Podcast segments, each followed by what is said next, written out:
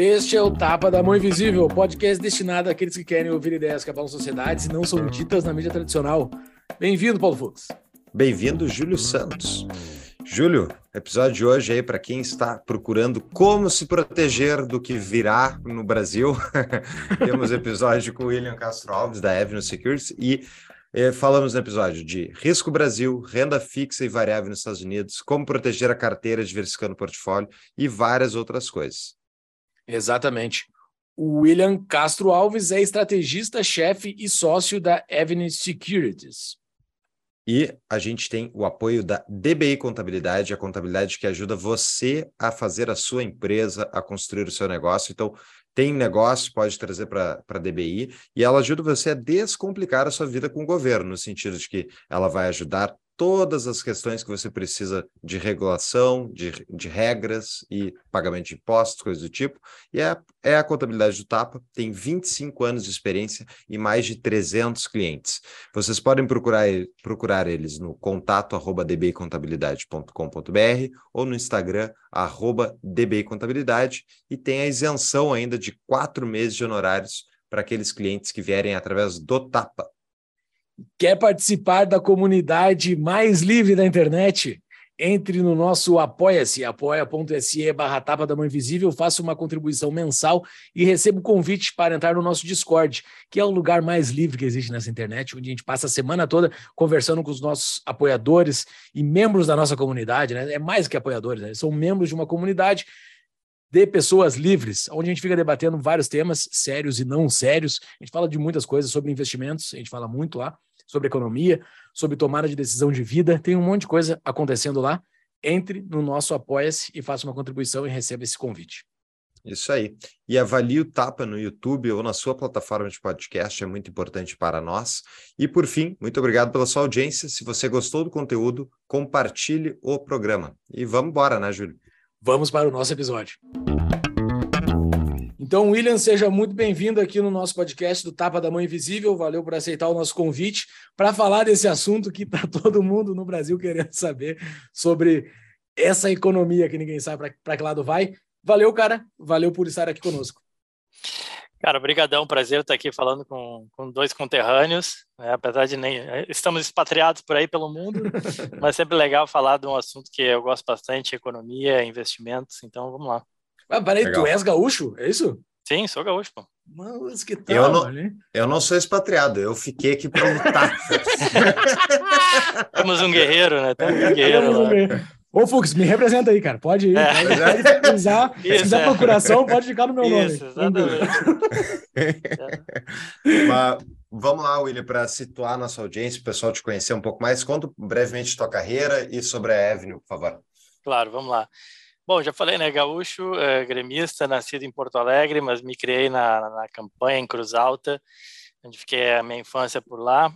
É, estudei escola pública, acabei é, sorte e competência passando na Federal, então me formei em Economia na Universidade Federal do Rio Grande do Sul.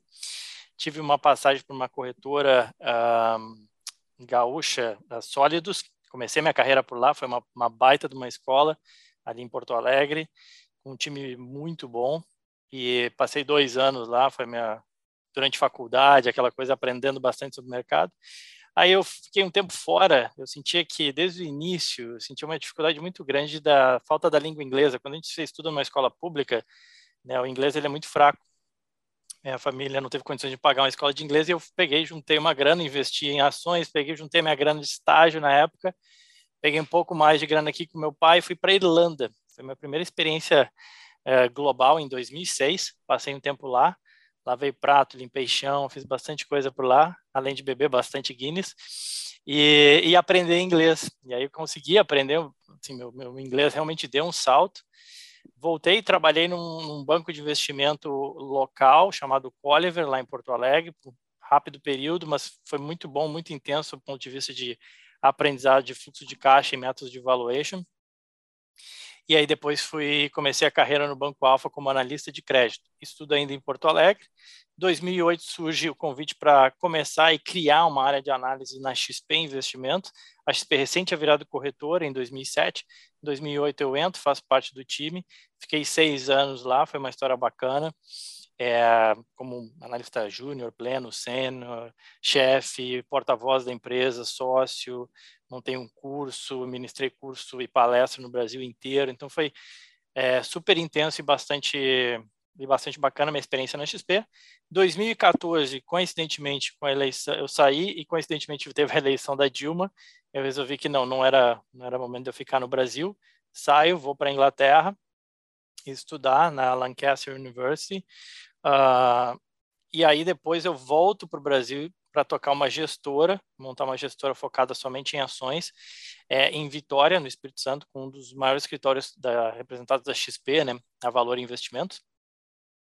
Estava uh, num projeto bem legal, de longo prazo, montar uma gestora, foco em ações, algo que eu gostava, mas aí surgiu uma coisa que me seduziu, foi a Avenue Securities, que é o projeto do qual eu faço parte hoje, sou sócio, estou desde 2018, e que e que realmente tem sido bastante recompensador, muito trabalho, muito desafio, mas bem legal. Uh, então hoje eu sou aqui estrategista-chefe, sou sócio da corretora, estou aqui em Miami. É, a gente tem, e aí dá, dá para falar um pouco mais da Avenue também, né? Pô, legal. Eu conheci a Avenue, uh, eu acho que antes de chegar no Brasil, porque ela, vocês compraram a Drive Wealth, isso? Eu era cliente da Drive Wealth e daí ah. se tornou Avenue, é isso? Que aconteceu é isso? A gente, a, a gente faz o launch né, da nossa operação, ou seja, a gente abre a corretora para o público como um todo, ali é, em 2019, início de 2019, e a gente usa, você tem várias figuras no mercado, né? Quando a gente olha no Brasil, você tem só a B3, né? A, a, bolsa que faz tudo, faz liquidação, faz a custódia, faz o clearing, que é, é a expressão de mercado que se usa para fazer a, é, o fechamento de negócio, né? Quem comprou, quem vendeu, enfim, jogar para o CPF para cá, o CPF para lá, as ações aqui para lá, enfim.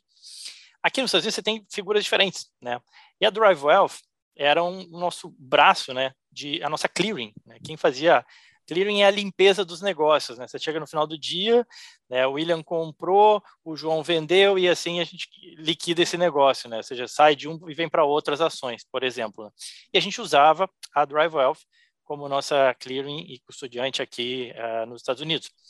E aí o que a gente faz? A gente fez um acordo com eles para comprar a base de clientes brasileiros, né? Porque a gente entende e eles entenderam também que a gente conseguia ter uma solução melhor, é, especialmente voltada para, para esse público brasileiro. Então essa foi a ideia. Então sim, a gente comprou é, essa base, digamos assim, a gente fez um acordo com a DW. Mas voltando um pouco antes, né? De onde é que surgiu a Avenue? Qual foi a ideia da Avenue? O investimento internacional ele existe há muito tempo. Né? Tem uma agência do Banco do Brasil Securities aqui em Miami desde a década de 70, desde a época da ditadura militar. Então não é novidade investir internacionalmente. Né? Quem tem, quem tinha, quem sempre teve um milhão de dólares para vir aqui fora, você consegue abrir uma conta aqui no Morgan Stanley, Goldman Sachs, e vai ser atendido. Tá? Os mínimos variam, né? Obviamente tem alguns que pedem 5 milhões de dólares, 1 milhão de dólares, algumas corretoras nacionais 500 mil dólares, mas normalmente eh, a gente está falando em alguns mínimos um pouco mais elevados do que a média do varejo brasileiro, tá? E isso não quer dizer que, que não havia demanda, que não havia interesse sobre investimento internacional por grande parte do público brasileiro. Existia. O que não existia, essa é a nossa tese. O que não existia era um veículo para varejo. Então, em 2018, o Roberto Lee, que foi o cara que montou a, a WinTrade, a Clear, a corretora, foi sócio XP também, é, junto com outros sócios investidores, me chamam também para fazer parte desse projeto para montar essa corretora, que visa ser essa avenida de acesso, por isso Avenue, uma avenida de acesso para qualquer investidor, e aí quando eu falo qualquer, no sentido de sem mínimos de investimento, né, acessar o mercado americano. É, e aí de que forma? Né? Basicamente o que a gente faz é colocar tecnologia e para criar um acesso e uma experiência que seja mais fluida é, para um, uma grande escala, né, digamos assim. Investimento internacional sempre existia. Você tinha que assinar diversos papéis, você tinha que mandar a ficha cadastral para cá, ficha cadastral para lá, você precisava de ajuda de alguém, porque você não entende aquele cadastro americano, que é todo diferente, a data, o mês vem na frente do dia, e aí você se embaralha todo. Para quem não sabe, é assim aqui, né? Eu nasci no dia 5 de outubro, eu já cansei de escrever que eu nasci em 10 de maio, porque é invertido, é uma confusão, e isso atrapalha, o varejo, ele não... É, ele, ele, o cara o cara está saindo do Bradesco, da Caixa Federal, para investir na XP, que ele às vezes, vezes nem conhece, né? É, ainda é, está sendo conhecida, que dirá levar o dinheiro para fora. É muito arriscado né, na concepção. Trazer o dinheiro para o mercado mais seguro do mundo é muito arriscado né, para o uhum. brasileiro. É um contrassenso, mas essa é a realidade. Então, o que a gente fez foi, através de tecnologia, de uma experiência muito fluida, dizer o seguinte, cara, você vai tirar o dinheiro do teu banco que você conhece, que você está acostumado, que você confia, tá? Você vai fazer uma TED, um Pix, né? meio de pagamento brasileiro que você conhece, está lá para a Avenue. E vai aparecer o seu saldo, o teu nome lá na Avenue, nessa tal Avenue que você nunca ouviu falar, mas né, deixa eu experimentar, ver como é que é esse negócio. Uma vez você faz isso, você aperta um botão literalmente dentro da plataforma e o nosso cadastro também foi feito para que 5, 10 minutos, um documento com foto, comprovante de residência, tudo nacional, não tem absolutamente nada, não precisa passaporte, não precisa visto, não tem nada disso. Você faz o seu cadastro. Uma vez fez o cadastro, faz o envio de recurso, muito simples. TED, que eu falei, Pix. E com um botão você faz um câmbio e com outro botão, basicamente você compra investimentos aqui, você investe nas maiores empresas do mundo ou em ETFs, em fundos, o que quer que seja. Então essa foi a ideia e colocar isso de, pra, de pé é, deu um certo trabalho, né, mas que tem sido recompensado e hoje a gente tem, a gente atingiu a marca de mais 600 mil clientes desde 2019 para cá. Cara, isso é muito legal. Eu me lembro na, na, na, época que eu fiz o meu primeiro investimento, saiu extremamente caro por causa do meu cagaço de botar dinheiro numa coisa que eu não conhecia. Eu botei 10 dólares. 10 dólares eu botei. É, eu abri a conta, botei 10 dólares. Saiu muito caro, sei lá, o câmbio foi muito caro, porque 10 dólares é muito caro fazer um câmbio. Mas para eu entender como é que era, comprei uma ação de 10 dólares. Isso é outra coisa que quem está no Brasil não entende, porque não tem aqueles lotes de 100 ações para se comprar. Tu pode comprar uma ação, tu pode comprar fração de ação de uma forma Isso. muito mais simples. E daí eu comprei uma ação de 10 dólares. Eu tenho ela até hoje, que eu nunca me desfiz dela, porque eu, eu mantive ela lá dentro da minha carteira, tipo a do Tio Patinhas lá, tipo a primeira moeda do, do Tio Patinhas.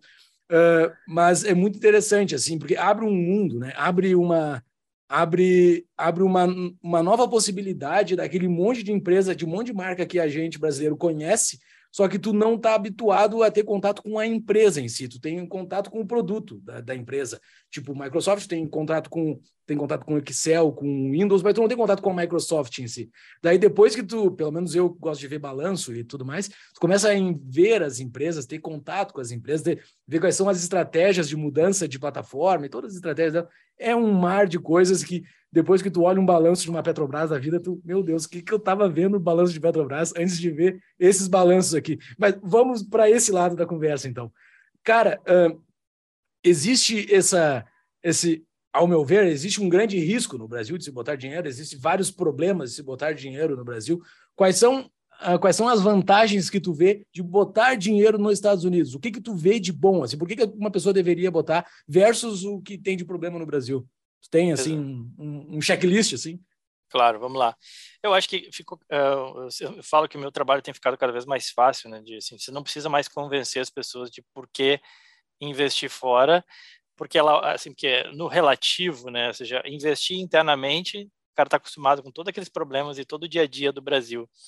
Então, eu sempre tentei nunca bater muito no Brasil, porque eu amo o Brasil, é minha, é minha nação, meu país, enfim.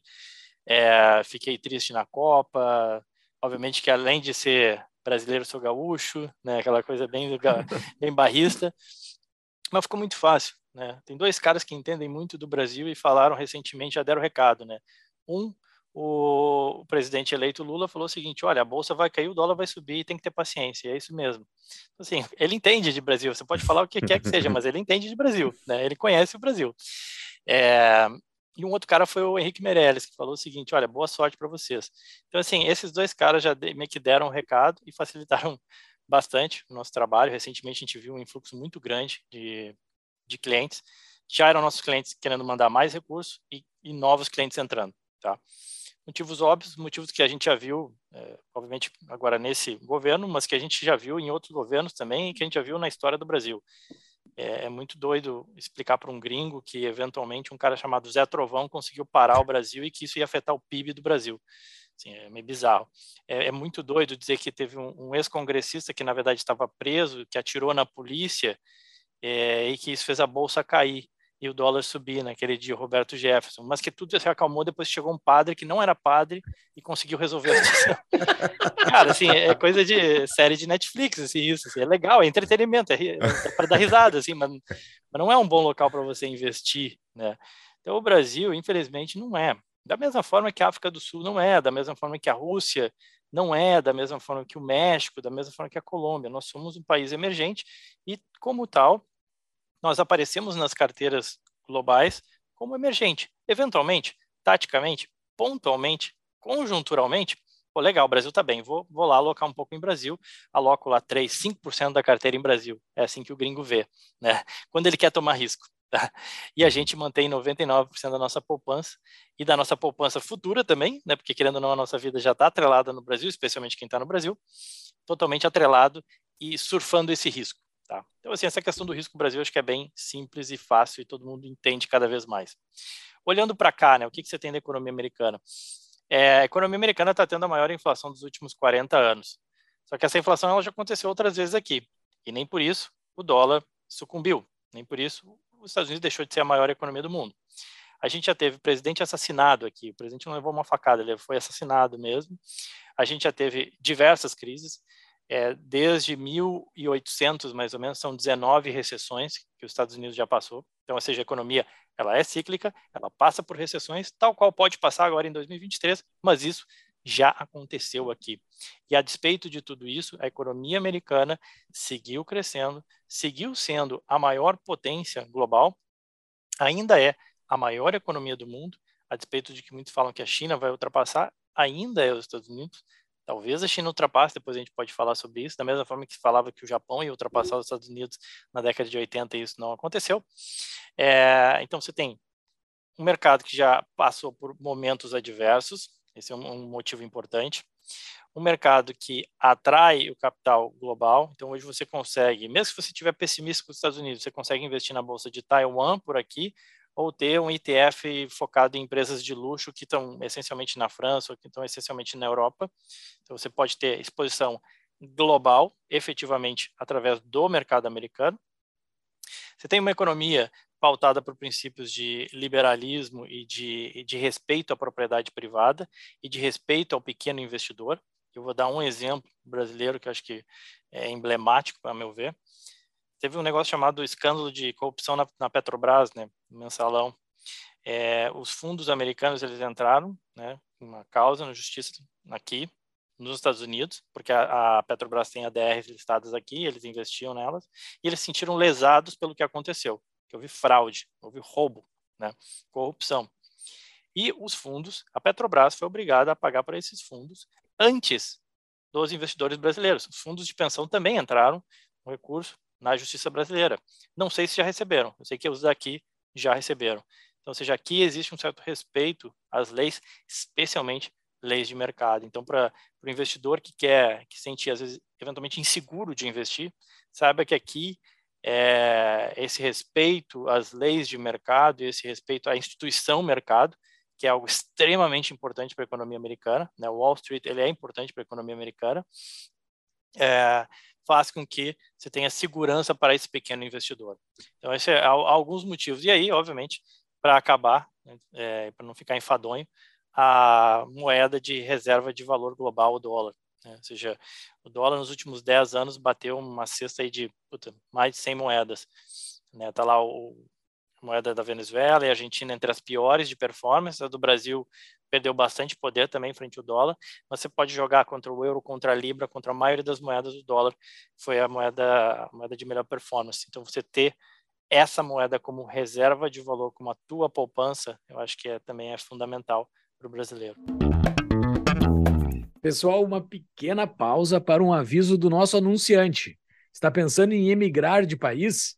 Conheça a Emigrarme, empresa especializada em direito internacional que oferece suporte completo ao imigrante que deseja residir em outro país, com nacionalidade europeia ou aplicar para um visto. Eles contam com uma equipe de advogados credenciados em Portugal, Espanha, Itália, Brasil e Estados Unidos, habilitados a atender às necessidades dos imigrantes para obtenção da legalização e residência no país de destino. A empresa auxilia na obtenção da tão desejada nacionalidade italiana, portuguesa, espanhola, dentre outras, e também oferece suporte para a abertura de empresas na Europa, buscando a aplicação do melhor visto para cada caso. Para falar com a Emigrar-me, entre em contato através do Instagram, emigrar.me ou no nosso site, tapadamãoinvisível.com.br barra emigrar-me, para pegar o WhatsApp da empresa. Voltamos ao nosso episódio. Antes da gente desmembrar, tem vários pontos aí da tua, da tua, resposta que eu queria que a gente analisasse, mas vamos começar pelo do risco Brasil, uh, dando definições. Qual é exatamente a definição do que é o pior de risco Brasil? Eu acho que assim, tem até aquela definição do EMB, né, que é um índice calculado pelo JP Morgan, enfim, acho que deixar de lado é, essa questão mais técnica, né, mas qual que é a, a ideia, né, o conceito por trás você tem que ter alguma base livre de risco, né? Ou seja, é, é que nem ter um parâmetro, né? Você tem o termômetro Celsius, ele começa no zero, né? Pode ser menos 10, menos 15 de temperatura e mais 30. Isso vai te dando uma ideia mais ou menos de temperatura. Da mesma forma que aqui nos Estados Unidos você tem o Fahrenheit, né? Que é 32, é muito diferente, até a gente se perde na hora de, de calcular, né? Da mesma forma, você tem que ter um parâmetro e no mercado financeiro, os títulos de dívida do governo americano eles são um parâmetro, aquilo que é considerado livre de risco. Né, você emprestar para o governo americano não tem risco nenhum. Você pode me dizer, poxa, mas o governo americano também pode quebrar? Sim, pode, é verdade. Mas no limite, ele pode imprimir dólar e te pagar. Né? Com certeza que essa não é uma boa estratégia pensando na sustentabilidade fiscal do país, tá? Mas no limite, de fato, se, se você emprestou 10 mil dólares e ele, vai, ele te promete que vai te pagar 11 mil daqui a X anos, ele pode imprimir dólar e te pagar, tá? Então, por isso, a gente tem um parâmetro livre de risco tudo aquilo que for diferente de título de dívida do governo americano, ele passa a ter o que a gente chama de um spread, né? um valor, um percentual que você cobra para emprestar. Ou seja, para você emprestar para é, a Apple, você vai cobrar um pouquinho mais do que o título, porque a Apple não consegue imprimir dólar. Ainda que ela basicamente imprima dólar quando ela vende iPhone, né? Mas ela não consegue, de fato, ter impressora imprimindo dólar. O governo americano tem.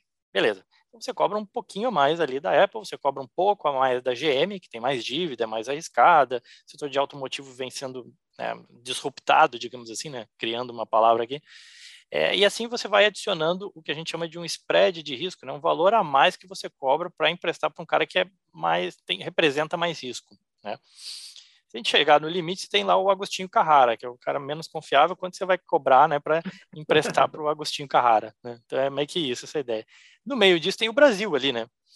Emprestar para o Brasil é uma coisa, é, é um pouco arriscado. E é essa percepção, é isso que o risco tenta medir, o quão arriscado é frente a títulos de dívida do governo americano.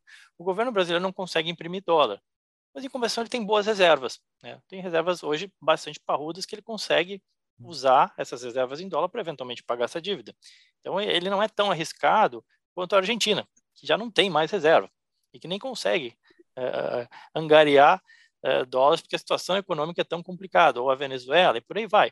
Então, assim, é, o risco do país, ele mede exatamente isso, né? E aí, obviamente, que quanto mais decisões de política econômica, fiscal, o que quer que seja, que a gente tome erradas, isso eleva a percepção de risco. Né?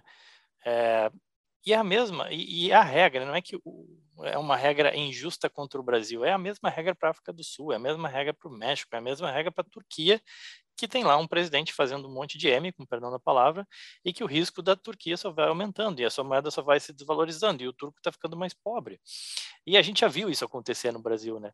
Então, o, que, o risco é essencialmente isso, assim, Legal, mas a, a dúvida, assim, no longo prazo, não vai todo mundo tirar o seu dinheiro do Brasil e desses países emergentes que não param de fazer piruetas econômicas? tipo, eu fico pensando, imagina, sei lá, tu é o José Dirceu, o governo Lula vai assumir logo mais. Eles já falaram contra a dolarização e coisas do tipo. Então, eles, o que, que vai vir do pacote de maldades do PT para impedir as pessoas de se protegerem tirando o dinheiro do país? Entende? É, nesse sentido, assim, é, a gente seria muito fácil para a Avenue usar esse marketing agressivo. acho que hoje a gente nem precisa, que o, o, brasileiro já tem essa percepção. Vocês aqui alertando para esse tipo de coisa que é real e é verdadeira, tá? Faz com que a gente não necessite é, passar é, esse recado tão intensivamente. Mas, assim, eu sempre gosto de dar um exemplo que é do IOF, né? Vamos construir aqui uma narrativa, né? É, porque tudo hoje tem muito a ver com narrativas, né? Que você usa. O IOF é um imposto que, que incide sobre operações financeiras, tá? É, ele é um imposto, uh, ele não é, eu não acho ele justo, mas ele é democrático, porque todo mundo paga, né? Por que, que ele não é justo? Porque a alíquota que eu e vocês que vocês pagam é a mesma alíquota que o Jorge Paulo Leman paga, que o Guilherme Benchimol, dono da XP, paga, que alguns bilionários pagam, né? Então, assim, vocês infelizmente não são bilionários ainda, até onde eu sei, posso estar equivocado, mas é, vocês pagam essa mesma alíquota, então ela é injusto, né? Um, um cara que está lá é, morando na periferia de Porto Alegre paga a mesma alíquota de um cara que é bilionário, tá? Então isso é injusto. Uh, mas ele é democrático porque todo mundo paga, tá? Então vamos lá, o Guido Mantega, né, em 2013 ou 2011, agora sempre confundo, não lembro exatamente quando é que foi. Mas ele, do nada, ele vai com a caneta e ele bota, não, o IOF agora vai ser 6,38, não vai ser mais 0,38, vai ser 6,38. Por quê? Não, porque eu quero. Óbvio que não foi bem assim, mas para justificar, né? Ah, vamos aumentar aqui o IOF para cartão de crédito, para quem consome fora e por aí vai. E é assim. E beleza, e até hoje a gente paga 6,38. Por que, que é 6,38? Porque o Guido Mantega aqui, isso é verdade. É, e o IOF tem uma particularidade que você pode elevar ele até 40% sem ter que passar pelo Congresso, Senado, sem ter que pedir é, aprovação de ninguém, sem ter que conversar com ninguém. Se o, se o, Lula amanhã, quando ele assumir, ou quem quer que seja assumir, e quiser botar ele em 40, você consegue. É só, ah, beleza. Então, por que, que ele botaria em 40? Ele não faz sentido. Talvez. Pensar o seguinte, olha, é, constrói aquela narrativa de o seguinte, olha, quem viaja para o exterior é porque tem grana. Quem investe no exterior é porque tem grana. E esse cara tem que pagar. Esse cara tem que pagar mais imposto. É justo pagar mais imposto, né, afinal de contas. E aí ele cobra é, um IOF de 40% para justificar o seguinte: não, a gente quer dar um vale gás, a gente quer construir casa popular, a gente quer fazer alguma coisa aqui, alguma obra de social. É, que a gente não consegue colocar mais num orçamento estourado e absurdo que a gente já tem, e nem e mesmo com a carga tributária a gente não consegue dar conta de, de dar esse vale gás com que a gente já cobra das pessoas, do brasileiro. Então a gente vai aumentar e então você cria essa narrativa de que o cara que investe fora é porque é um cara que tem muita grana, o cara que viaja é o cara que tem muita grana e ele vai ter que pagar 40% de IOF. E só que aí o que acontece, né? 40% de IOF é muito, muita coisa. Começa a ficar impeditivo para você mandar o dinheiro para fora. Né? Então você vai mandar lá, você tem uma taxa de câmbio de 5, só que sobre os, sei lá, 10 mil que você estava pensando em mandar, você vai pagar mais 4 de imposto para o governo. Puta, você não manda, né? Então, essa, essa criatividade estatal é muito perigosa. Essa criatividade estatal, a gente já viu em outros casos. A gente já viu na Argentina o governo é, é, controlar dados de inflação. Né? Tem muita gente que se sente super tranquila investindo em IPCA mais 5, IPCA mais 6. Beleza, mas e esse IPCA aí? Se amanhã o governo resolve mexer no IPCA, para dizer que o IPCA é XYZ e não de fato ele é, né? Então, assim, é, e, e esse risco de jurisdição é que você não consegue fugir desse risco estando no Brasil, seja com BDR, fundo cambial, o que quer que seja, né, que é o risco de você ter o dinheiro preso num país, você não conseguir tirar esse dinheiro fora do país, que é um pouco do que o argentino vive, que é um pouco do que o venezuelano vive, e eu não canso de dizer que o que mais tem aqui em Miami é argentino e venezuelano rico que entenderam e saíram correndo. Eu não estou dizendo uhum. para você sair correndo, não é isso. Mas é só porque, às vezes, nesses casos, tá é, dois anos, uh, se antecipar dois, três anos, quatro anos que seja, é melhor do que estar tá cinco minutos atrasado. Uhum. Tem uma maneira, sim, de tanto argentinos, venezuelanos como brasileiros de saírem do sistema e não pagarem IOF, que é usando corretoras P2P descentralizadas de Bitcoin, coisa do tipo, para fugir do achaque estatal. Mas realmente, legalmente tirar esse dinheiro, eles podem da noite para o dia. Tu não enxerga que isso tem um risco, inclusive, para o negócio de vocês? Cara, eu diria que assim, é... Pode ser, a partir do momento que eles de fato, se, assim, se houvesse realmente né, um, um intuito muito forte de controlar, de impedir. O problema é que normalmente isso acaba trigando ainda mais no curtíssimo prazo, né? As pessoas, se, se, se vem uma notícia desse, é, obviamente que do dia para a noite é sempre impossível, né, de você agir. Mas se vem, se vê, existe essa expectativa, se isso começa a ser aventado, é, isso triga muito o cara fazer, né, ao câmbio que for, ao preço que for. Um exemplo parecido, mas bem diferente, assim, é, foi durante a foi, foi durante as, as, eleições aqui nos Estados Unidos, né, com os democratas. No, no, governo Obama foi semelhante. Se falava em impedir o porte legal de armas ou restringir o número de armas que você poderia comprar ou de alguma forma em, em colocar algum tipo de restrição na questão de compra de arma. Tá? O que, que acontece com as vendas de arma? Faz um spike, explodem. Né? No governo Trump, que em tese né, eh, as pessoas atribuem muito né, a, a defesa armamentista, você vê que o consumo de arma cai. Né? Exatamente, o cara se sente tranquilo que não, não vão me tolir esse direito de comprar arma, então se eu quiser amanhã eu vou, compro, não preciso comprar agora. Agora, quando você tem esse direito que pode ser tolhido, não, peraí que eu vou lá comprar várias, porque eu não sei se amanhã eu vou conseguir. E aconteceu isso aqui nos Estados Unidos com arma. Então, é, nesse sentido, obviamente, é, é, um risco, porque a gente, apesar de estar aqui fora, a gente tem é, uma operação no Brasil, né, onde gente, nossos clientes estão no Brasil, onde a gente capta recursos, enfim. Então, a gente tem algum risco, sim. E esse risco, vendo uh, pelos nossos vizinhos, não os nossos aqui dos Estados Unidos, mas os nossos brasileiros, uh, que fizeram que fizeram M, assim, tipo, e o mais recente que é a Argentina, o, quais foram as criatividades do governo, assim, uh, porque aparentemente o governo que vai assumir o Brasil em janeiro é muito semelhante ao da Argentina. Eles são muito irmanados, assim, são muito parecidos, uhum. são, são brothers, tão, eles tiram foto juntas, um acredita no outro. Então, uh, não, não que eu esteja uh, torcendo contra, mas assim, só vendo o que está dado na mesa. Os caras são muito próximos e aparentemente eles seguem as mesmas cartilhas. Então, há muita lógica de que o Brasil siga o caminho da Argentina, uh, a Argentina desse último mandato aí, desse, desse atual presidente. Uh, o que, que eles fizeram? Assim, eles, eles conseguiram uh, banir, segurar com que as pessoas não conseguissem botar dinheiro fora? É, te, não, ele teve um, ele impôs um limite de 10 mil dólares, né, ano, se não me engano, de envio de recursos externos, né. É, eu posso estar falando bobagem, tá? Não sei exatamente o número, mas você teve. Ah, mas impôs limite, que hoje mas não impôs, existe. Sim, sim, sim, sim. Hoje não existe. Exatamente. Esse é um ponto. Então, o primeiro, a primeira coisa que o governo, assim, por que, que o governo argentino fez isso? Na verdade, é porque ele viu as suas reservas definhando, né? E isso é um pouco diferente aí do governo, assim, da realidade brasileira. Hoje a nossa dívida, vamos lá. Se o Brasil resolvesse dar calote na sua dívida, que é o que a Argentina fez, né, de novo, depois do Macri tentar restabelecer a confiança internacional e conseguir até, né, conseguiu emitir bônus fora e capturar recursos em dólar. O problema da Argentina é que ela tem uma dívida externa dolarizada elevada, né? É porque nem mesmo o argentino aceita emprestar para o seu governo, né? Então como é que como é que ele capta recursos, né? Ou seja, você eh, eu tenho a promessa do governo argentino que ele vai me pagar daqui 10 anos, sei lá, daqui 5 anos, é, 10, 15% que seja ao ano em pesos, puta, não é um bom negócio. O argentino entende isso, né? Eu estou fazendo uma comparação, né? A Selic hoje está em 13. O governo, a Selic argentina é muito diferente, né? Está muito maior do que isso, mas que seja 30, 40%. No limite, o governo argentino imprime um monte de peso que não vale nada e vai me pagar. Puta, mas não foi, pra, não foi um bom investimento para mim. Uhum. Por isso que o investimento, é, as poucas ações que tem na Bolsa Argentina se valorizaram, porque é uma, uma forma de você, de alguma forma, atrelar o seu, seu recurso a, ao dólar, investimento imobiliário, que querendo ou não está lá, então os imóveis na Argentina tiveram valorização, que é a forma de você preservar valor. Tá?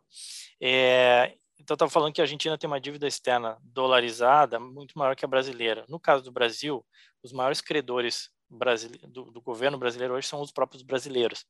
Então, se o governo brasileiro resolve dar um calote e não pagar a sua dívida, quem mais vai sofrer são, são, os compradores de LFT, de NTN por aí vai. Esses caras que vão tomar calote são os fundos, são os fundos de pensão e são o investidor pessoa física brasileiro. A dívida externa brasileira é pequena, a dívida em dólar é pequena e o Brasil tem boas reservas. Obviamente, o governo pode queimar essas reservas fazendo as terpolias que quiserem, né? Infelizmente, essa é uma realidade. Aí tiraria esse colchão de liquidez, só aumentaria esse nosso risco. Mas hoje, é, eu acho que, diferentemente da Argentina, e contrapondo um pouco aquilo que tu falou, a gente tem menos risco, tá? Por uhum. conta desse cenário. Mas isso não quer dizer que não continue sendo arriscado tudo isso que a gente está falando, né? E sim, e aí voltando à história dos limites, né? O governo argentino impôs limites a o argentino tirar recursos de lá para manter dólar para ter alguma reserva ainda em dólar, porque ele não tinha muita reserva. Tá? Hoje o governo brasileiro não precisa fazer isso. Agora, ele pode eventualmente fazer se achar que por algum motivo isso faça sentido, né? ou seja, te limitar o envio de recursos para fora, dizer, não, você vai poder enviar só 20, 30 mil reais por ano, 50 mil reais por ano, não sei. Ele consegue, ele existe a prerrogativa, que é a chamada controle de capital. Né? Então, eu sempre falo, cara, criatividade estatal, não não duvidem da criatividade estatal, os caras são bem criativos. Uhum. Uma pausa para um anúncio rápido. Já pensou em economizar na conta de luz da sua empresa? Conheça a Sunin Energia Solar. A Sunin Energia Solar é uma empresa que trabalha focada com projetos fotovoltaicos para empresas com matriz no Rio Grande do Sul e filial em São Paulo. Com seis anos de atuação nesse mercado e centenas de indústrias e comércios no seu portfólio, como L'Occitane, BRF e Udiaço, a Sunin Energia Solar tem como objetivo trazer com segurança e qualidade o investimento mais rentável em energia solar para os seus clientes. Energia solar veio para quebrar o paradigma de se pagar conta de luz pelo resto da vida, gerando economia e eficiência em um mercado cada vez mais competitivo para os negócios, sendo que o investimento, uma vez financiado, é pago com a própria economia que ele gere. Acesse tapadamãoinvisível.com.br barra solar para saber mais e voltamos ao episódio. E levando dinheiro para fora, William, estamos aí levando capital para os Estados Unidos, tem as opções de renda fixa e variável. Como é que é que tu faz a decisão de alocação dos clientes, é caso a caso? Explica para nós aí quais são as opções de investimento que tu enxerga. Boa, antes disso, até um, um ponto, uma pergunta, hum. um passo atrás aí, que tem tido muita pergunta também nesse sentido, eu recebo, estou sempre presente nas redes sociais, é, sou que eu sou a cara da Avenue, mas é que alguém tem que realmente fazer esse trabalho de estar mais presente. Eu acho que hoje as instituições elas elas precisam né, de, uma personificação. Então lá no Instagram ou no Twitter, arroba Will para quem quiser seguir. É, recebi muita pergunta, especialmente agora, né, depois da eleição, que foi o seguinte: olha, é, mas vocês são uma empresa americana, mas tem atuação no Brasil, tem o Itaú como sócio, e se o governo brasileiro quiser que a gente meter a mão no meu dinheiro, basicamente é isso, assim, né? confisco. Tem pergunta de patrão sobre isso que a gente ia deixar para o fim, mas beleza, é. já manda agora. Ah, tá bom. Agora. E, e, então, e aí, assim, que que eu, qual que é a resposta, né? Óbvio, uh, de novo, nunca duvide da criatividade estatal, só que nesse sentido, no sentido especialmente de controlar a saída de recursos, tá? No sentido de é, te obrigar a trazer o dinheiro de volta daqui dos Estados Unidos para o Brasil, ou eventualmente meter a mão nos teus recursos aqui nos Estados Unidos, acho que seria uma coisa meio que única na história. Na verdade, não tão única, porque aconteceu recentemente com os russos, né? Os Estados Unidos basicamente congelou os recursos de bilionários russos aqui, as contas de bilionários russos, mas aí houve, de certa forma, uma, uma decisão é, geopolítica e governamental né, de acordo em relação a isso, ou de desacordo de governo russo com o governo americano. Pro, basicamente, o que a gente está falando é o seguinte: se de alguma forma o governo brasileiro conseguisse bloquear o dinheiro dos brasileiros na Avenue, ele teria que bloquear o dinheiro dos brasileiros no JP Morgan, no Morgan Stanley, no UBS, ou seja, de, de todos os bancos, ah, bancos americanos, porque a gente é uma instituição americana, tá? É, isso é possível Pô, até pode ser. Você teria que negociar muito com o governo americano, qual que é a justificativa para você fazer isso. Vai lembrar que não fizeram isso com o dinheiro dos venezuelanos, não fizeram isso com o dinheiro dos turcos, não fizeram isso com o dinheiro dos chineses aqui, ou dinheiro dos argentinos, tá? O russo foi realmente um caso à parte. É... Então, assim, me parece assim, possível? Olha, até num cenário hipotético pode até ser, mas provável, acho muito pouco provável, porque, de novo, fere algo muito importante aqui, que é o respeito a instituições de mercado, respeito ao mercado, respeito a, ao direito de propriedade privada, que é algo muito importante. E, querendo ou não, seria um grande tiro no pé para os Estados Unidos uh, abrir a porta para fazer esse tipo de coisa, porque, querendo ou não, você tira uma segurança jurídica do investidor que vem para cá, do chinês que vem para cá, do turco que vem para cá. Pô, peraí, olha o que fizeram com o dinheiro dos brasileiros. Então, acho muito pouco, assim, é praticamente impossível, tá?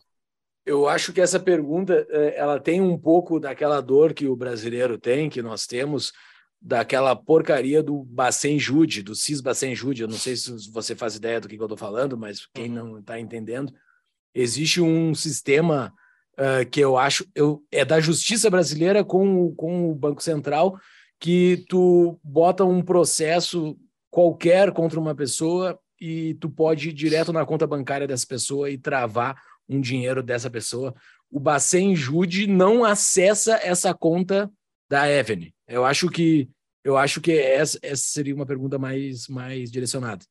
Ele acessa ele acessa o dinheiro que está na a gente nunca teve nenhum caso específico nesse sentido, mas ele acessa o dinheiro que está na Avenue no Brasil. Né, em reais, no Brasil. o que está é, naquela em reais, na em reais. Exato, exato. É, Para quem não sabe, a Avenue tem uma empresa de meio de pagamento para fazer a coleta de recursos, né? Então você precisa, como é que você faz para enviar recursos? Né? Ou você envia para um banco ou para uma empresa de meio de pagamento. É, e a Avenue tem uma empresa de meio de pagamento que é essencialmente para coletar esse dinheiro que vem do Itaú, da Caixa, do Bradesco, da XP, da onde quer que venha, a gente coleta e uma vez ele estando lá em reais, você não consegue fazer nada com esse dinheiro em reais, essa é a verdade, tá? É simplesmente um, é, é um, é um, é um, é um pit stop, né? o dinheiro para ali para você daí sim fazer o câmbio, fazer a remessa, fazer o envio de recursos através da plataforma, do aplicativo, o que quer que seja, e aí sim realizar investimento. Então nem faz sentido você deixar o dinheiro parado em reais na, na Evelyn no Brasil. Sim, mas tá. então ali o Bacen Jude consegue... E ali sim, sim, ali sim. Deixar parado ali sim. Tá, mas vamos lá. Então, a, tirar da dúvida que é improvável, pelo menos nesse momento, do governo americano liberar para o governo brasileiro uh, tomar o dinheiro dos brasileiros que fugiram. Uh, como é que funciona estando aí com o dinheiro nos Estados Unidos as opções de renda fixa e variável? Boa, bem lembrado. É, bom, hoje a gente tem, a gente, a gente começou a Avenue né, de uma forma bem é, simples e mais light, eu diria, é, somente com os ativos listados, né? ou seja, você pluga numa clearing, você pluga na bolsa e consegue oferecer todos os ativos que são listados aqui nos Estados Unidos. Então, eu estou falando de as ações, os REITs, que são os fundos imobiliários americanos, né? uh, as ADRs, que são empresas que são, são ações de empresas que estão listadas fora dos Estados Unidos, mas que emitem recibos de ações aqui. Então, tem ações brasileiras, tem ações chinesas, tem ações do mundo inteiro aqui. É, e os ETFs, que são fundos negociados em bolsa. Esses quatro, essas quatro classes de ativos é, representam cerca de mais ou menos 8 mil diferentes tipos de uh, alternativas de investimento, tá? É bastante coisa. Uh, isso no primeiro momento que a gente lançou a Avenue tinha só, entre aspas, isso, né? E aí a gente foi aprimorando a plataforma e ampliando o nosso leque de produtos. Então, hoje você tem mais 600 fundos de investimento na nossa plataforma, então fundos com gestor, com gestão ativa, seja renda fixa, seja fundo de investimento em, em, na parte imobiliária, alternativos, como a gente fala, uh, fundos de ações também, dos mais diversos, fundos globais, tá? que investem dinheiro em ações do mundo inteiro. Então, são 600 fundos de investimento. É, e você também tem a alternativa de investir através de bonds. Bonds seria uma, algo parecido com uma debenture no Brasil. São fundos de renda, são investimentos de renda fixa, são títulos de renda fixa, no qual você empresta o teu dinheiro para Ford, para GM, para Bank of America, para o JP Morgan, em troca de um pagamento, seja semestral, às vezes trimestral, seja uma remuneração do teu capital. É uma nota como se fosse uma nota promissória. Eu estou emprestando 10 mil dólares, a Ford vai me pagar aqui 6% ao ano. Né? Mas que esses... tem negociação no mercado secundário e tem variação de preço. Isso, que, exatamente, exatamente. E aí a alocação de carteira ela depende muito do, do perfil de cada um, obviamente. Né? Tem investidores que são mais uh, avessos a risco, né? não gostam, não estão acostumados a investir em ações e não querem ter ações na, na carteira. É, e, e, tem exatamente o oposto: tem investidores que vêm para cá essencialmente procurar investimento em ações espera, às vezes prefere investir em renda fixa no Brasil e prefere investir em ações aqui. Então tem os diferentes tipos e aí as carteiras elas vão refletindo um pouco isso dessa diferença de perfis. Lembrando também, né, que a gente entende que a, a gente hoje não tem 100% de share of wallet, né, ou seja, do percentual do dinheiro dos clientes estão 100% na Ever. Não, essa não é a realidade. Normalmente é uma parcela pequena e, e a carteira de investimento ela tem que ser pensada sempre a carteira como um todo às vezes tem alguns investidores que têm 100% em ações aqui na Ever. Mas não tem problema, porque e mesmo sendo conserva, sendo um perfil mais conservador. Por quê? Porque ele tem na Ever às vezes 10% só. 90 está eventualmente em outros lugares, em imóveis ou eventualmente em renda fixa, e aí você tem uma, um, o que a gente chama de suitability, né? Ou seja, que é, ou seja, você ter uma carteira que ela está de acordo com o perfil do investidor. Né? Então aí varia bastante. E o brasileiro uh, conservadorzão, cabeça de brasileiro, assim, mas que quer ter o CDB, o CDB americano, que é o CD, né? Uh, consegue botar dinheiro num CD via, via, via Avenue? Não? Ainda não, a gente está trabalhando para agora com essa, pra, com essa parceria com o Itaú, né? Para quem não sabe, o Itaú comprou 35% da Avenue é, num deal recentemente.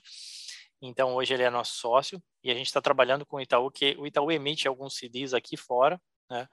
Para conseguir oferecer os CDs do Itaú, tá? Uh, com remuneração em dólar, tá? Um, e aí, mas assim, a gente tem, uh, a gente não tem necessariamente, o, o, assim, o CD, ele tem uma, uma particularidade que ele tem um vencimento mais curto, né, do que um bond. Normalmente é, é 12 meses é, para você emprestar dinheiro para um banco, e é essencialmente um banco, né. Uh, mas aqui você tem bonds, tanto títulos do governo americano, quanto títulos de, de dívida de empresa investment grade, ou seja, de mais alta qualidade de crédito. Então, por exemplo, aqui, no, aqui nos Estados Unidos, o Itaú é visto com um certo risco, um risco que é muito maior do que o JP Morgan, por exemplo. Né? Então é muito menos arriscado investir ou emprestar dinheiro para o JP Morgan do que é para o Itaú, na percepção do gringo, na percepção do, do americano. É, então, assim, hoje você tem aqui bonds do JP Morgan, Bank of America, de todos os grandes bancos de primeira linha, para títulos com vencimento de dois anos, três anos, quatro anos, dez anos, de maior ou menor risco, é, que te propiciam um yield, né? ou seja, uma remuneração desse capital investido anual de 5, 6, 7%, 4%, dependendo do risco que você está correndo. E eu sempre gosto de falar que é o seguinte, para quem compara, está acostumado a investir em renda fixa no Brasil, fala, pô, mas aqui eu ganho 14. Cara, eu ganho 13, 14 num pré. Cara, muito cuidado, porque é, é, o pré no Brasil, né, sempre assusta, sempre gera uns, uh, umas surpresas, que é o seguinte, né, você é, você tem uma inflação que às vezes ela é, é ela do nada ela surpreende e, e aquele aquele teu, o que, que isso quer dizer, né? Você garantiu 14% ao ano. Só que se você tiver uma inflação de 10, 12, aqueles teus 14 não vale muito, né? Você tem um juro real, né, acima da inflação muito baixo. E é por isso que no Brasil a gente aprendeu a investir sempre no IPCA mais alguma coisa, né? Você pegar a inflação mais alguma coisa, porque aí você tem retorno real, tá? Porque se tiver uma surpresa na inflação, beleza, você está tendo IPCA mais alguma coisa. Então você compara o IPCA mais 5 que você tem hoje no Brasil com o dólar mais 5. Só muda aí o indexador. Então acho que aí você está comparando coisas mais parecidas e você vai ver que não tem tanta vantagem investir em renda fixa somente no Brasil, se você consegue acessar aqui dólar mais 5, como eu estou falando aqui para vocês. O, uma das dúvidas aí de investir nos Estados Unidos, acho que muita gente vai ter, é, a inflação americana, que está, enfim, agora não sei se tu falou que saiu hoje uh, o resultado da inflação. Saiu, é saiu é, agora há pouco foi? de manhã. Desacelerando, veio abaixo daquilo que o mercado estava esperando. Esperavam 7,3, veio 7,1, tá. Mostrando que a inflação ela fez pico em junho de 22 e vem desacelerando. Obviamente que ela ainda está muito acima da meta, né? Ou seja, a meta aqui é 2, está em 7,1 ainda está longe da meta. Mas o ponto é que a trajetória está sendo positiva, ou seja, está realmente desacelerando. Pois é, isso muito provocado pelos aumentos da taxa de juros que o Fed vem fazendo, né? Inclusive, eles devem ter reunião, eu não sei se é amanhã a reunião amanhã. deles, a gente está gravando hoje dia 13 de dezembro, então dia 14 vai ser a nova, enfim, nova reunião do Fed. Mas a dúvida é a seguinte: todos esses investimentos aí que eh, mesmo os Estados Unidos, enfim, títulos de alta qualidade, coisa do tipo, eles não estão tudo embaixo d'água também? Não estão todos em prejuízo, em juros real negativo? Ou a maioria? Sim, esse é um ponto, um ponto relevante, um ponto importante. Né? Se você pensar, é, olhando essa inflação, a questão é que assim, você está olhando essa inflação para trás. Né? De fato, você teve juro real negativo, tá? É, para quem investiu nesses últimos 12 meses, você tem uma inflação de 7 e o juro que era 2, 3, 1. Né? Então, obviamente que o juro real ele foi negativo. Então, que quem compra um bond hoje, você vai ter que comparar com a inflação daqui 12 meses. Né? É, existe essa trajetória descendente de inflação, você tem diversas projeções de inflação que podem se mostrar erradas ou podem se mostrar acertadas, seja para mais ou para menos. Tá? É, quando a gente olha 12 meses para frente, ou de uma outra forma, o Banco Central americano, e a gente vai ter uma atualização disso amanhã, né?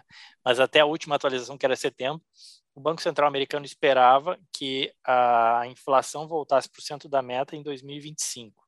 Então, ou seja, você ainda tem uma inflação um pouco acima da meta em 2023 e também em 2024. Que, que é o pouco acima, William?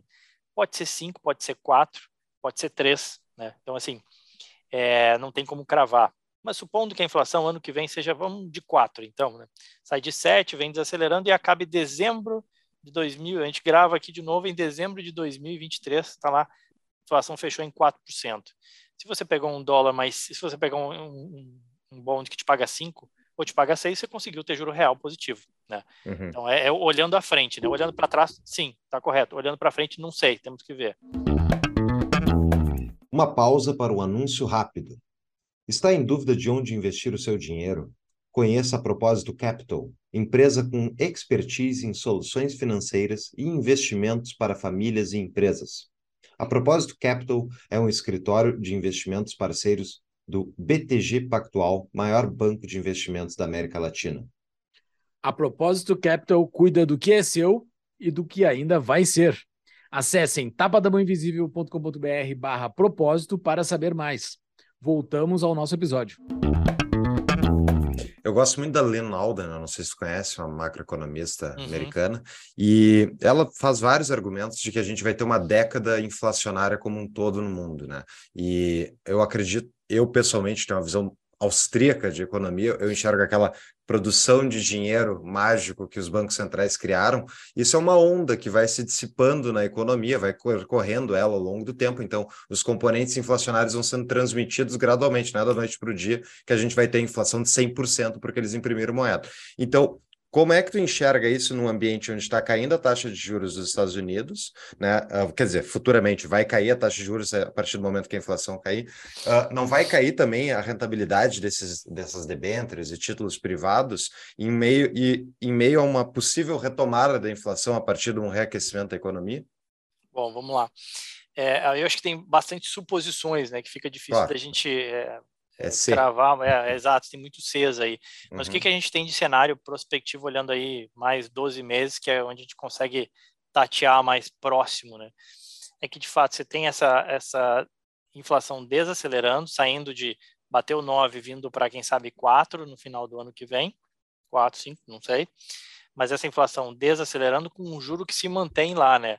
Até agora o Banco Central americano ele não deu sinais que ele vai é, reduzir juros. O que ele falou é que ele vai diminuir o pace de crescimento, a velocidade de crescimento. Então, amanhã, inclusive, o mercado espera um aumento de mais meio ponto percentual. É, e hoje, né, 13 de dezembro, as expectativas de mercado imputam que o juro deve parar em 5. Ou seja, o Banco Central americano ainda deve subir em fevereiro e em março ainda os juros para chegar nesses 5, né, porque ainda não estamos lá. Chegando em 5, para até esses efeitos de política monetária surtirem efeito, a inflação realmente desacelerar para trazer de volta para a meta, e aí sim, em algum momento, em 2023, quem sabe, mas mais próximo, pelo menos hoje de novo na expectativa de mercado, que em 2024 possa vir a, a baixar juros. Tá? Uhum. É, o que acontece? Então, hoje, a realidade que você tem hoje, se você compra um bond desse, que você trava uma taxa. O bond ele, ele tem vencimento às vezes de dois anos, três anos, quatro anos, cinco anos, seis anos. Quanto mais longo, maior a taxa e maior é o risco também. Mas se você trava um, um rendimento de uh, cinco, seis, se for para mais high yield, high yield aqui é emprestar, por exemplo, o Bradesco é high yield aqui, né? 7, 8%. Então, se você trava um rendimento de 8% ao ano e essa inflação realmente desacelera, você está conseguindo garantir um retorno real né, positivo.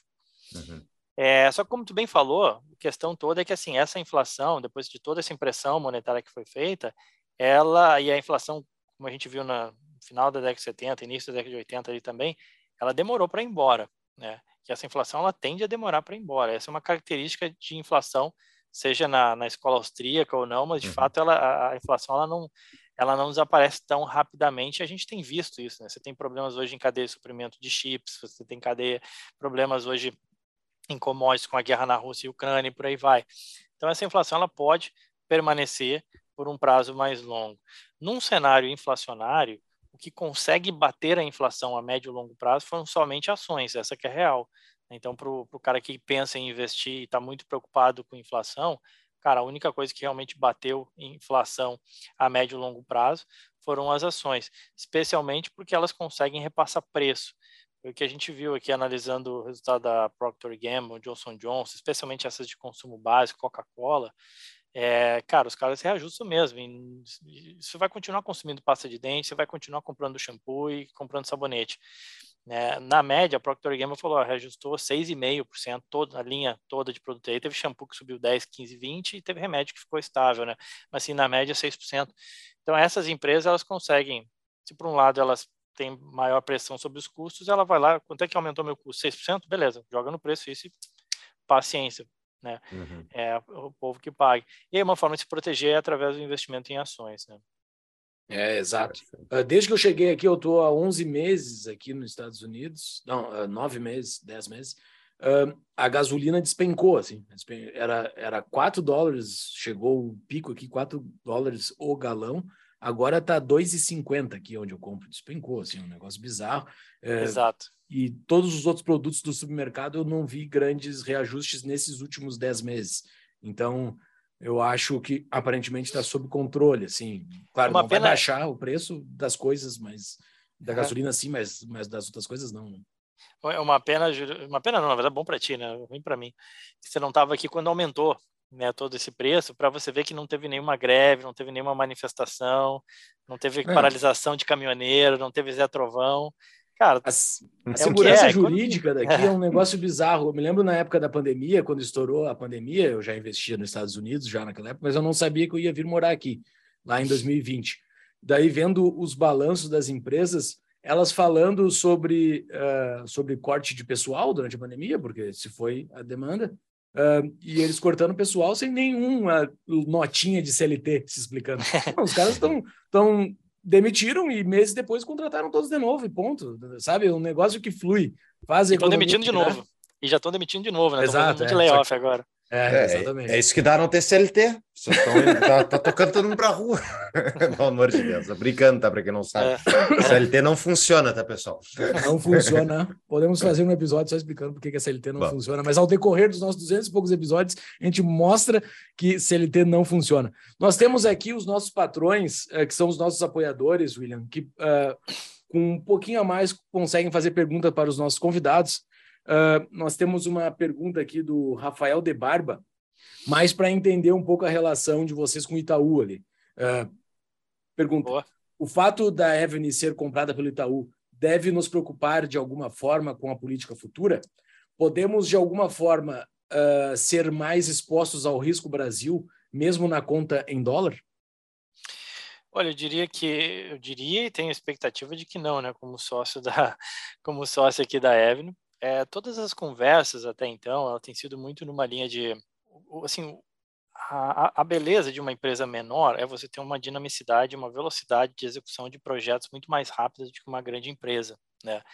É, e aí você vê que, de novo, em três anos, quatro anos, a gente sai do zero e atinge 600 mil clientes, a gente monta uma plataforma que consegue capturar 2 bilhões de dólares de brasileiros e enviar para fora, é, sendo tudo isso muito pingado, né, com dinheiro de, de investidores menores. Né. É, o Itaú nunca tinha conseguido fazer isso, e ele viu o valor nisso. Né? Uhum. É, tanto é que veio e comprou uma participação para sentar junto com a gente e, de alguma forma, potencializar é, esse nosso crescimento. Então, todas as conversas têm sido muito numa linha de integrar com os sistemas do Itaú e propiciar para os clientes do Itaú que também tenham essa demanda. Cara, como é que eu faço isso para o meu cliente Itaú? Né? É, o Personalité, o Ion, né? como é que eu, eu ofereço a Avenue para ele de uma forma que seja mais fácil, fluida? Eu já tenho o cadastro dele aqui, será que tem como a gente integrar? Será que tem como ele mandar? Será que tem como eu botar no app uma integração? Então, todas, todas as conversas têm sido muito mais nessa linha é, e, e muito menos numa linha de mudar completamente a forma com que a gente executa o business. Tanto é que, na verdade, não existe, não, não tem, todo o corpo executivo se manteve o mesmo e, e vai se manter, essa é a parte do acordo, mesmo depois com o Itaú comprando 50%, né, tem uma opção de comprar daqui dois anos 50, eh, mais 15, né, e atingiu 50%, atingiu o controle da empresa, mas todo o acordo foi de manutenção dos, é, dos executivos sócios. E, e, uma coisa que deu para ver foi o seguinte: o Itaú ele fez um movimento parecido com a XP, né, que acabou não não conseguindo executar na sua totalidade, porque o CAD não aprovou né, aquela fusão de operações, e aí o Itaú teve que é, desembarcar, digamos assim, da XP e ficou com operações muito apartadas. Né? Mas mesmo assim, o Itaú conseguiu fazer em português literal, fazer bastante dinheiro com a XP, né? Ele comprou num valuation e conseguiu levar para um IPO num valuation muito maior, né? Então, e aí deu para ver que, assim, é, diferentemente do que aconteceu, existe um capítulo na, na, história do mercado de capitais brasileiro, que foi a Ágora, que era uma empresa que vinha crescendo muito, uma corretora que vinha crescendo. O Bradesco comprou e incorporou completamente a Ágora. É, e ele não conseguiu perceber os benefícios de ter essa operação separada, apartada, e eventualmente fazer um IPO é, na Nasdaq, aqui como fez a XP, num valuation muito maior. Então, sob o ponto de vista de investidor, né, para o Itaú, faz muito sentido deixar totalmente a Avenue independente e ajudar a fazer com que a Avenue cresça para que eventualmente eles possam colher os frutos ali, ali na frente. Além, obviamente, de tá, ter essa dinamicidade, a gente já ter uma equipe focada aqui no nosso business é, para tocar e, e, desenvolver essa área de, de investimento internacional voltado para o investidor de varejo. Muito bem. Tem a pergunta do Souzerano. Para investir em renda fixa no exterior, quais as melhores oportunidades do momento? Boa. Eu diria que assim, tem um pouco, de novo, tem um pouco a ver com o perfil, tá? E não é fugir da pergunta, não, mas é que realmente, é, vou dar um exemplo, né? Eu acho que o, o Júlio, que está aqui nos Estados Unidos, está acompanhando mais. Vê, pega uma empresa como a Hertz, né? A Hertz quebrou, tá, gente? Para quem não sabe, a Hertz entrou em concordata, né? É, mas ela tinha uh, bonds pagando yields bastante elevados. Para quem queria correr o risco naquele momento, correu o risco e eventualmente tomou um default. Empresa de aluguel de carro, pessoal. É, empresa de aluguel de carro, Hertz, aquela amarela com preta, enfim. Um, então, assim, é, a Ford, durante a pandemia, foi cogitada que ela poderia quebrar. Né? E os bons da Ford eram considerados high yields, pagavam um yield bastante gordo, 8, 9, 10%, se não me falha a memória, chegou a pagar um bond da Ford, tá? Então, assim, se você quiser correr risco, né, mesmo em renda fixa, você consegue correr risco para ganhar, obviamente, yields maiores, mais elevados, né, para você ganhar 10% investindo num título de renda fixa. Para quem quer correr menos risco, empresta para o JP Morgan, o maior banco do mundo, investment grade, super seguro, para ganhar 4,5%, 5% ao ano. Então, assim, tem para os diferentes perfis. Tem muito brasileiro que vem para cá querendo investir em títulos das empresas brasileiras. Não porque o cara é patriota e ama o Brasil, mas porque realmente elas pagam mais. Você pega empresas como a Suzano, Vale, enfim, elas pagam juros maiores do que o JP Morgan, do que o Bank of America, simplesmente por serem brasileiras. Né? E, de novo, não é preconceito, tá, pessoal? É questão de risco país. Né? Querendo ou não, essas empresas estão é, suscetíveis a leis nacionais apesar de serem empresas exportadoras, elas estão têm operação no Brasil e elas têm um risco Brasil imputado nelas, né? Uma coisa que o Banco of America não tem, né? E aí por isso elas remuneram uh, mais. Então eu diria que assim tem para diferentes perfis. Uh, ah, obviamente que a gente sempre sugere, né, indica para os clientes que, poxa, se você está saindo do Brasil, em vez de montar uma carteira só com bondes brasileiros, não, pô, monta uma carteira com bondes americanos para você realmente fugir desse risco para o país é, que eventualmente pode afetar a Brasil Foods ou a Suzano, que, que tem bondes aqui, né, ou o Bradesco, sei lá. É, você consegue montar uma carteira com bondes americanos, mesmo que sob pena de ganhar um pouco menos de yield, mas muito mais segurança. Né? Mas só fazer um parênteses nessa pergunta. Mas tu falas assim, a, a, o, esses bancos americanos, bancos fa famosos, né, os maiores bancos do mundo, AAA, né, ou seja, a, a análise da qualidade deles é dado como altíssima qualidade. Mas em 2008, um desses bancos, eu não me lembro qual era o qual deles que Brothers. quebrou o Lehman Brothers não era ultra qualificado e quebrou. O, o Citibank não ficou, também ia ia para ia, ia quebrar e o governo americano salvou. Então, como é que é que funciona essa percepção de risco do mercado de coisas que são triple A, que mas na verdade dá uma crise bancária eles podem quebrar?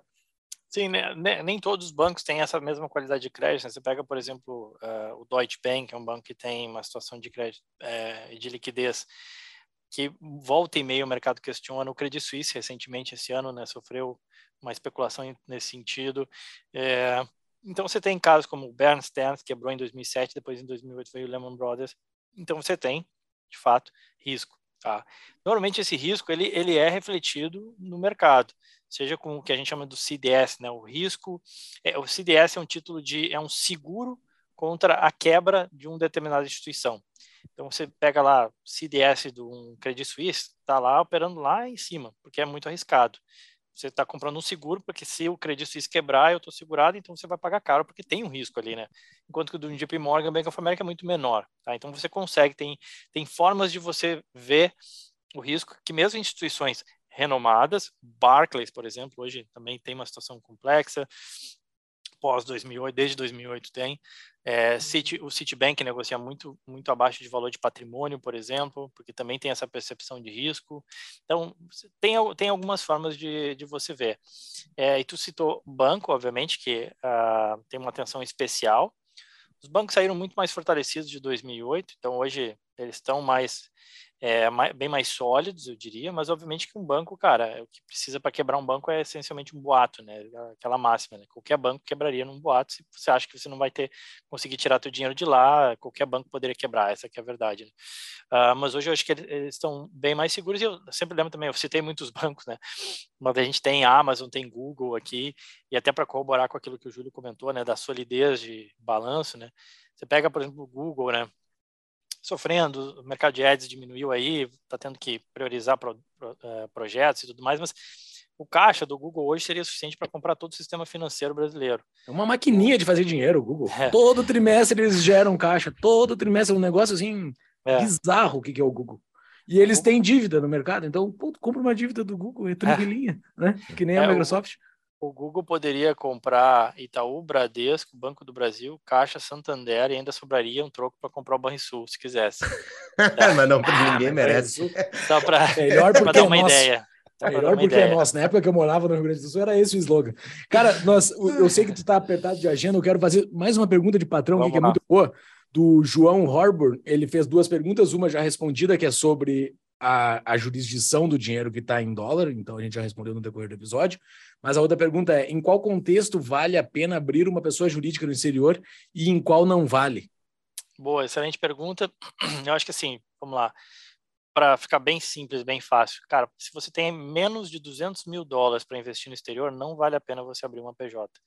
Porque o custo que você vai ter de abrir essa PJ e manter essa PJ vai ser muito alto relativamente ao teu montante uh, aplicado e investido. Por que, que eu digo isso? Você tem, você vai gastar mil, dois mil dólares, aí depender da, da, da estrutura que você fizer, mas pelo menos isso, pelo menos uns dois mil dólares por ano para manter essa empresa funcionando, para manter essa empresa é, operando com contabilidade, tudo de acordo com as leis americanas, ou que seja, se você abrir uma BVI, ou enfim, o que quer que seja, né? Uma Private Investment Company fora dos Estados Unidos, que seja no paraíso fiscal. Lembrando que, assim, muita gente atrela offshore a coisas ilegais, tá? Não tem nada a ver. Offshore é legal, offshore é, assim, é totalmente normal. A questão é que muita gente que quis fazer sacanagem usou offshores, né? Então, é por isso que gerou essa ideia de que offshore é ilegal, mas não, não tem nada de ilegal, tá? E não tem nada de, de errado, você não está burlando nenhuma lei, você está otimizando questão fiscal e tributária. Abaixo de 200 mil, pelo custo, não vale a pena. A gente fala que na época, a partir de 250 mil dólares, tá? Aí sim vale a pena você abrir uma, constituir uma empresa fora e concentrar todos os seus investimentos através dessa empresa, porque você tem uma questão tributária muito boa de eficiência, porque se tiver um falecimento, por exemplo, do, do principal, é, do dono dessa empresa, você consegue colocar é, outros beneficiários ali dentro dessa empresa, porque o dinheiro pertence à empresa, né, e você não tem que pagar um imposto de herança, por exemplo, porque na verdade o, dinheiro ficou dentro da empresa, né? Você não, a, empresa não faleceu. Você teve lá o dono, o principal beneficiário que faleceu, mas você tem outros beneficiários. Fora isso, você consegue diferir alguns impostos ali dentro de, em algumas aplicações. Então, assim, para quem vale a pena? A partir de 250 mil dólares, pensando em eficiência tributária, não é que você vai acessar produtos diferentes, você vai ter mais rentabilidade, não tem nada disso, tá? Mas para eficiência tributária e questão e questão de sucessão também isso aí faz muito sentido, né? Então, especialmente, pô, cliente pô, de mais idade mais avançada e que tem acima de 250 mil dólares, cara, vai, é, é fundamental, eu diria, inclusive, para você começar a investir no exterior já através de uma de uma de uma offshore, de uma PIC que a gente fala, né? Muito bem. William, muito instrutivo, muito obrigado. Considerações finais e uh, dica de livro. Boa. Cara, eu sempre li coisa, acabou que eu sempre li muita coisa técnica ou então totalmente descorrelacionada ao mercado, tipo assim, Bíblia, a família Smirnoff, a história da família Smirnoff, umas coisas nada a ver, assim, sabe? Uhum. Bem literatura mesmo. Fica à vontade. Essa é boa, essa é boa, eu gostei. É. Fiquei, foi bem legal, é bem legal, a história da família Smirnoff é bem interessante. Ah, é da vodka? Isso, é. é. Ah, legal porque é, é, Smirnov, na verdade. Depois tiveram que mudar para Smirnov, na verdade. Mas enfim, é bem, bem legal, interessante a, a história deles lá. Um, mas assim, ficando dentro de mercado, né, um cara que eu admiro pra caramba é o Peter Lynch, um cara que sempre gostou de estudar muitas empresas menores aqui nos Estados Unidos, né, small caps aqui, é, e o livro dele, One Up on Wall Street, é um livro, pô, excelente, uma puta lição, vale muito a pena. É, eu acho que tem, no Brasil foi traduzido como jeito Peter Lynch de investir, também funciona, tá? Para quem não, não tiver seguro em, em ler inglês. Uh, então, essa seria uma, uma ideia de livro. Em relação a considerações finais, é, dizer que assim eu realmente acredito que a gente tem dado um primeiro passo só na globalização dos nossos investimentos, de uma vida financeira global. A gente já tem cada vez mais uma vida que ela é global. A gente usa uma webcam que foi provavelmente construída na China ou Bangladesh. É um computador que veio de algum outro lugar. A gente usa roupas também que, que, que vieram do mundo inteiro. A gente vai num restaurante, a gente vai, a gente viaja e, e, poxa, e a nossa vida ela melhorou ao passo que a gente foi se abrindo né, e se globalizando. Apesar de algumas contrapontos atuais em relação à guerra e tudo mais, né, briga Estados Unidos e China, mas eu acho que a globalização em geral ela melhorou a vida das pessoas e eu acho que agora o próximo passo é, é a globalização dessa vida financeira também. É, você ter, a gente tem dado um primeiro passo. Eu acho que quanto antes você começar né, a entender ver as diferenças, ter a experiência, é, você vai estar tá largando na frente. Né? Seja porque vai, você vai ter poupança em dólar, seja porque você vai estar tá acostumado já com coisas que são um pouquinho diferentes do Brasil, é, mas que podem te dar uma, uma, uma liberdade mais pensando global mesmo. Né? Legal.